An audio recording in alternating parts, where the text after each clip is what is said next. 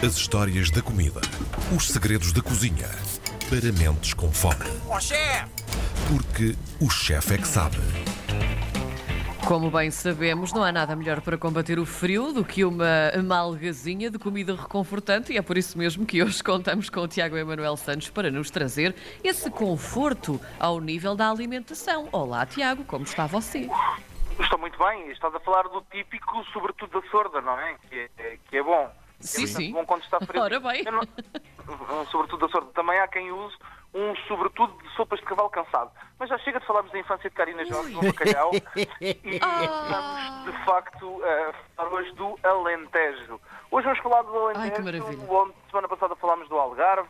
Hoje vamos para o nosso Alentejo, o nosso lindo Alentejo.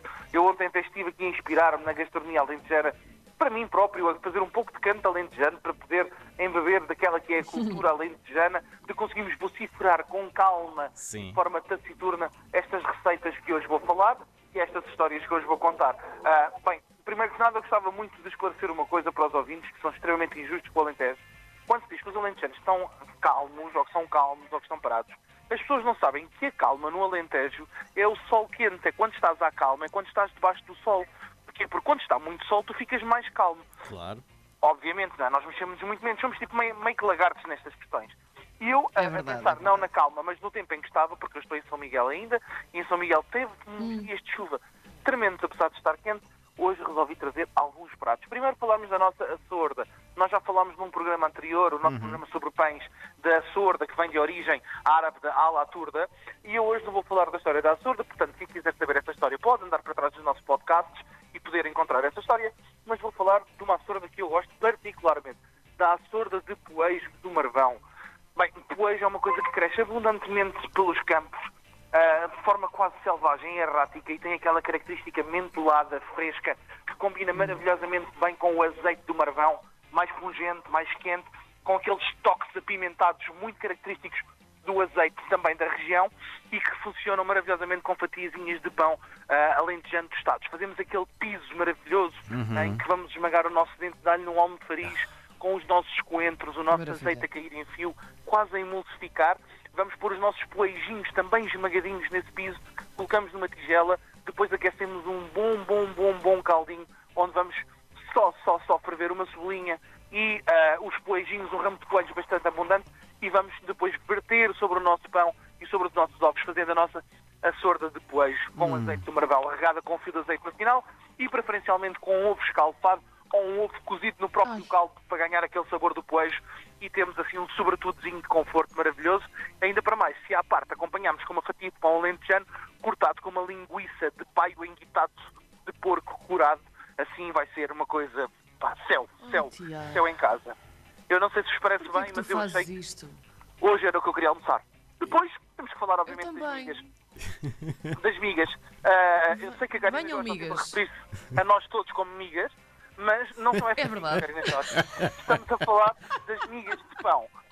O que é que são migas? Migas são, no fundo, mais um aproveitamento do pão. O pão alentejano, como vocês sabem, era feito uma vez por semana, Sim. portanto tinha que durar para toda a semana. Quando chegamos ao final da semana, ele estava já assim um pouco seco e um pouco rijo, perfeito para as nossas açordas ou as nossas migas.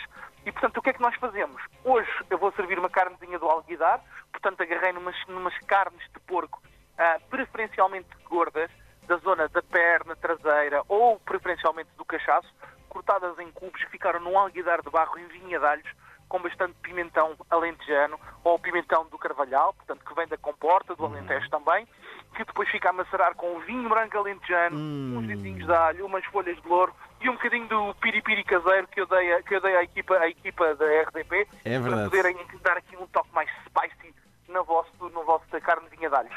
Deixamos preferencialmente três dias a repousar e depois vamos começar a cozinhar.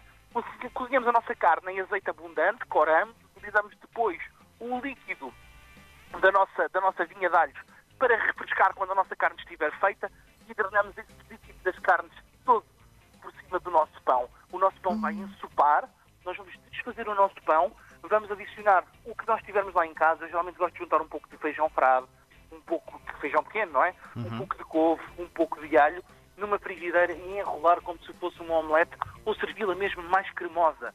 E como nós preferirmos. E depois acompanhamos com a nossa carninha do alguidar e uma salada ao lado fresquíssima, carregada de espinafres frescos. Epá, e vou-vos dizer uma coisa, é uma epopeia da cozinha alentejana. Podemos comer este prato bem, bem acompanhado com um bom vinho tinto de Porto Alegre, um pouco mais fresco, com mais, mais frutado, vai ser assim maravilhoso. E depois pensei, bem, em sobremesa, o que é que comemos hoje, Karina Jorge? E pá, nada melhor que uma sericaia. Uma sericaia. Não engano. Como é que eu sabia? É incrível. Ela acertou, ela acertou, é incrível. Não, eu pensei, Adoro, adoro, sericaia adoro. para nós, serigaitas para o João e, portanto, toda a gente fica feliz. e então trouxe uma receita de sericaia. Sericaia é super, super fácil de fazer. A sericaia foi É basicamente verdade. ah, um bolo que a pessoa se enganou de colocar as claras e fazemos o quê? Um creme pasteleiro e juntamos claras em castelo. Como é que isto se faz? Vamos precisar de 12 ovos, 1 litro de leite, 500 gramas de açúcar, 125 gramas de farinha sem fermento, ah, uma raspa de um limão e um pau de canela. Só isto é muito fácil. Separamos claras das gemas, as claras batemos em castelo e reservamos. As gemas batemos ah, com o açúcar até fazermos uma gemada. Levamos o leite ao lume com a canela e com o nosso limão ou outros aromáticos que prefiram. Estes são os tradicionais, nós vamos usar umas de anis, uns cardamomos frescos para dar aquele toque mais cítrico, enfim, o que nós preferirmos. Fazemos uma infusão ao leite que depois vertemos ah, sobre a nossa farinha para fazer um polvo. Envolvemos tudo isto na nossa gemada e levamos ao lume até fazer um creme consistente. Aqui eu dou sempre duas hipóteses, façam a que sericaia que mais gostam. Eu gosto de sericaia de tirar à colher, há quem goste de sericaia à fatia. Se quisermos sericaia à fatia, deixamos o creme pasteleiro ficar bem espesso. Se quisermos sericaia à colher, deixamos o creme pasteleiro bem cremoso, quase com uma textura, ah, digamos assim, de, de- de creme, sopa creme. Estão a ver a ideia? Sim, sim, sim. Depois envolvemos, deixamos arrefecer o nosso creme pasteleiro, coberto com película aderente em contacto, para não ganhar nenhuma películazinha seca, e envolvemos as nossas claras em castelo. Pomos numa terrina de de barro com colheres de sopa desencontradas, portanto uma virada para a esquerda, uma virada para a direita, que é para ela poder estalar melhor e crescer mais. Cobrimos com canela e levamos ao forno cerca de 25 a 40 minutos, dependendo do tamanho que vocês fazem a vossa forma e da altura, da profundidade da forma, a 180 graus. Temos a nossa sericaia para acompanhar com as nossas ameixas de elvas, as rainhas Cláudias, que basta comprarem. É muito simples. Custa absolutamente É nada. bom. E depois Sim. terminamos para acompanhar o café com um repousadinho, não é? Porque tem que ser. E resolvi trazer a nossa excursioneira. Não sei se já ouviram falar da excursioneira. Excursioneira? Não. Olha, não, isso não conheço.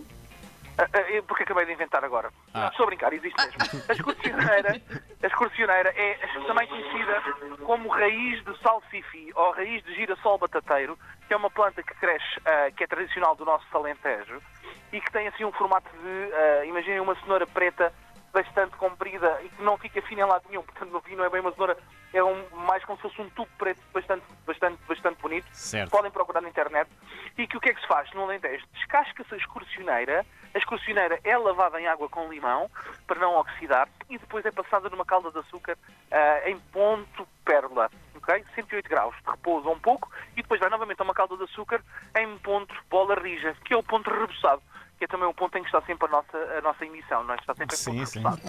Depois deixa-se arrefecer, enrola-se em papelinhos de papel vegetal e guarda-se. E porquê é que se chama excursioneira? Depois vai mascados, porque as pessoas faziam excursões só para ir buscar eh, estes, estes bombons, estes repousados de batata. Ah, e estes repousados de batata de girassol batateiro terminam-se o nosso programa de hoje ah, de forma magnífica. Espero que toda a gente faça excursões, agora quando os restaurantes abrirem, para ir ao nosso Alentejo provar a nossa comida e também ir ao nosso Alentejo para provar a excursioneira. Ora bem, ora bem. Tiago, tu não fazes ideia o quão difícil é seguir com a emissão depois da tua rubrica, porque É verdade. nós ficamos é aqui a babar com a boca toda cheia de água. Isto é uma coisa muito A comida complicada. alentejana, a comida alentejana é, é dos deuses. Mas pronto, Pronto, cá é estaremos na, na próxima segunda-feira. haveremos de comer comida alentejana muito em breve. Muito bem. Um Um abraço, a vocês Tiago. Beijinho, beijinho. beijinho. beijinho.